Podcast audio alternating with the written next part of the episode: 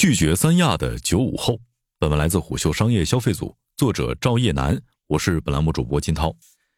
九五后的 Rika 瞄了眼手机上飞往三亚的机票价格，他平复了一下心情，立即开始了搜索飞往其他海滨城市的机票。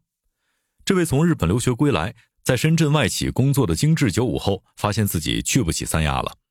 放开让三亚身价水涨船高。虽然深圳与三亚的直线距离只有九百多公里，但元旦期间的往返机票却达到了三千元，酒店的价格也在涨涨不休。平时三四百元的连锁酒店也涨到千余元。元旦期间，三亚的酒店单晚均价被拉高到了一千五百五十三元。瑞卡摸了摸自己的钱包，想了想二零二二年找工作的跌宕起伏和他在深圳公寓的房租，最终瑞卡选中了三亚的平替，听着不那么兴奋却便宜很多的珠海。瑞卡只是寻找三亚平替的九五后群体当中的一个，在小红书上带上一句“别去三亚，来哪哪哪儿”这样的标题，就是一篇流量爆款。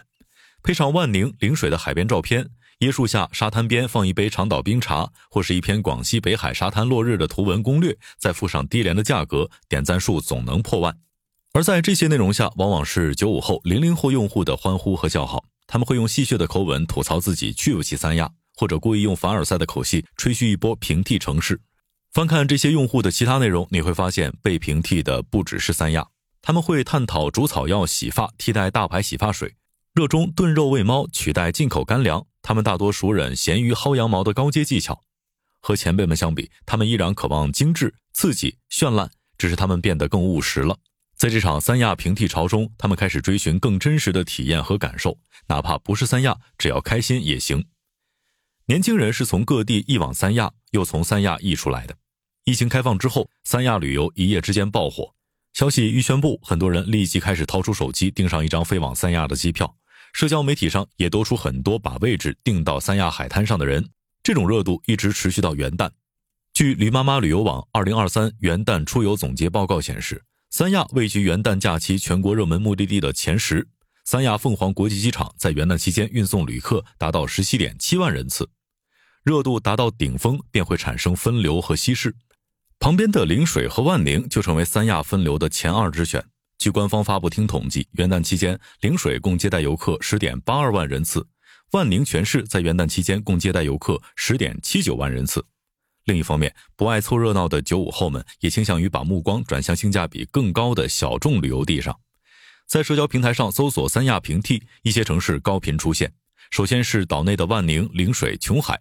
再就是两广西边的北海、防城港和东边的珠海、汕尾，居住在西安的旅行博主种一颗啾啾就把目光从三亚转向了周边城市。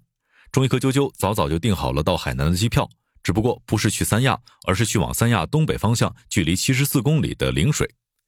去陵水的冲动是被抖音上的一篇商家视频点燃的，捞海星、看魔鬼鱼，还能出海赶海。陵水三天两晚之行，在抖音的宣传当中只要八百元，比同期的三亚还是要便宜上许多。被视频诱惑的种一颗啾啾就这样转道去了陵水，还在陵水订了一个月的长租房，价格也只要三千多。只是没想到，刚结束三天的隔离出来，没两天，陵水县就宣布了开放。疫情结束前后的海南岛像一个平行时空，从空城一幕穿越到了人山人海。疫情一放开，看到三亚机场每天的吞吐量忽然就升到十几万人。种一颗啾啾这样回忆道：“从三亚一出到陵水的游客相当之多，陵水的岛和岛之间几分钟一趟的公交船是当地人必备的交通方式。五号之前，陵水的公交船单程一元，五号之后便涨到了两块，这是游客人数衬托起了底气。陵水县的新村夜市，种一颗啾啾基本上每晚都去。夜市每晚六点出摊儿，开放前的夜市冷冷清清，没什么人。再去的时候，种一颗啾啾被夜市上的人潮吓到。”他之前吃的那家生蚝店，八点多就售罄买不到了。大排档老板的说话声音都变得洪亮了。居住在成都的九五后摄影师克克，也在十二月中旬趁着人还不算太多，飞到了海南万宁。十二月的万宁白天温度在二十度以上，克克白天下海冲浪，在沙滩上躺着晒太阳，或者在海边的咖啡店坐着发呆一下午。万宁租车玩一天也只要五十到一百块钱，沿着日月湾的海边公路，他飞驰到夕阳落下。年轻人在三亚平替的旅行当中，体会到属于他们的片刻。平替概念是被地方旅游局旅游产业链上的人逐渐营销出来的。靠旅游业吃饭的城市，从政府机构到普通人，没有人不急。疫情下，旅游业重创，国内风控此起彼伏，能出游的机会本就不多。很多支柱性产业单一、依靠旅游的城市，各行各业及当地税收都倚靠游客所带来的收入。海南岛内的万宁是最早被炒起来的城市。万宁的日月湾海浪绵长，起浪频率高，最早打出了冲浪圣地的名号。随之，万宁推进体育加旅游产业深度融合。挖掘滑翔、跳伞等空中运动，举办大型赛事，将滨海城市与运动海湾，我们正在遇见青春年华作为城市旅游宣传的口号。万宁、陵水等城市民宿、当地旅行社在小红书等平台进行营销，打出“去三亚不如来某某”的口号。在某旅行类网站上，还有广西北海的私家团在标题简介中直接打上了“三亚平替”的标签。近些年，万宁成为继三亚之后海南岛内最火的旅游目的地。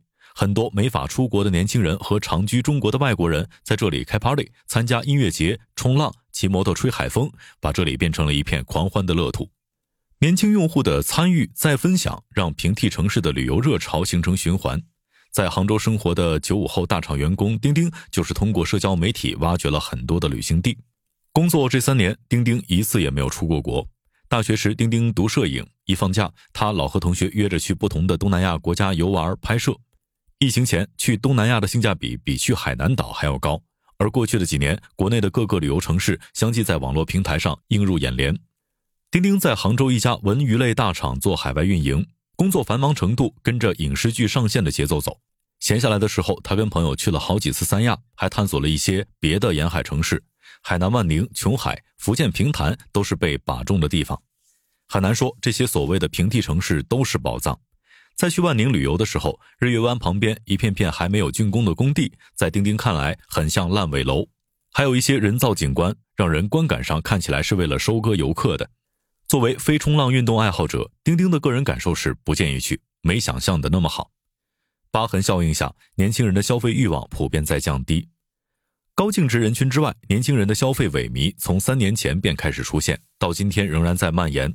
据央行近期公布的数据显示，去年居民的储蓄意愿持续走高，全年新增存款大幅增加。与此同时，消费的谨慎性却越来越显现。小红书、B 站上各种各样的口红平替、眼影平替潮流，成为了九五后改变消费习惯的一个佐证。而三亚平替式出行也是旅游市场与之对应的现象。年轻人的消费结构顺着时代飞快变化，旅游业方面，一些平替城市的配套设施好像还没有跟上年轻人降本增效的出游模式。在珠海，瑞卡将三天的行程概括为在海边溜了三天的弯儿。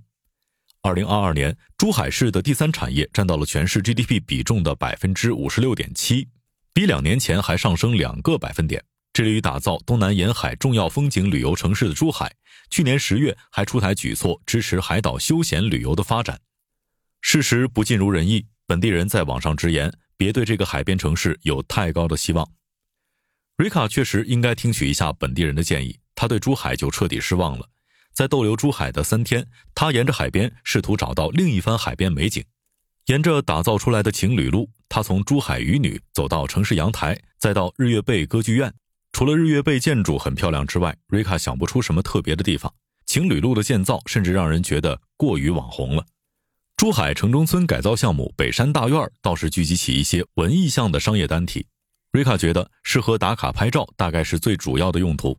其中他饶有兴趣的一个旧物仓，节假日还要门票，封心所爱，不做不必要消费的瑞卡也丢失了进去的欲望。对比三亚，瑞卡无法对这座城市打出高分，只好安慰自己还有下一个地方可以去探索。商业洞听是虎嗅推出的一档音频节目，精选虎嗅耐听的文章，分享有洞见的商业故事。我们下期见。